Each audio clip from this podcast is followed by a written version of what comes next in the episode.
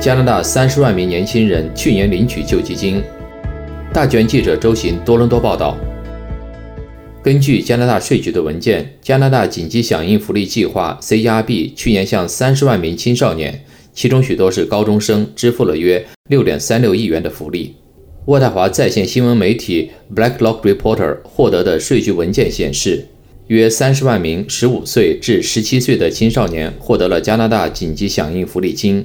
该计划旨在帮助加拿大人度过 COVID-19 大流行造成的失业困境。尽管许多加拿大青少年在十五岁之前工作，但加拿大紧急响应福利计划仅适用于十五岁及以上的人群。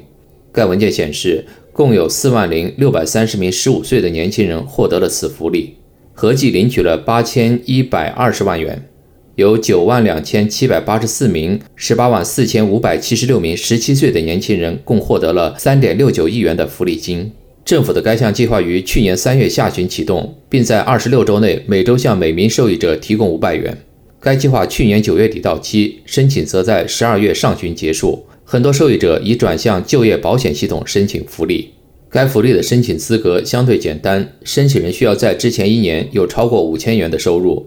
加上其他一些资格要求，根据最新的政府统计数字，有八百九十万加拿大人申请了该福利。截至去年十月四日，该福利的开支已接近八百二十亿元。加拿大统计局的数据显示，病毒大流行造成的经济下滑对十五岁至二十四岁的人口打击最大。去年二月至三月，这个年龄段有八十七万三千人失业。四月结束前，又有另外三十八万五千人失业或失去了大部分工作时间。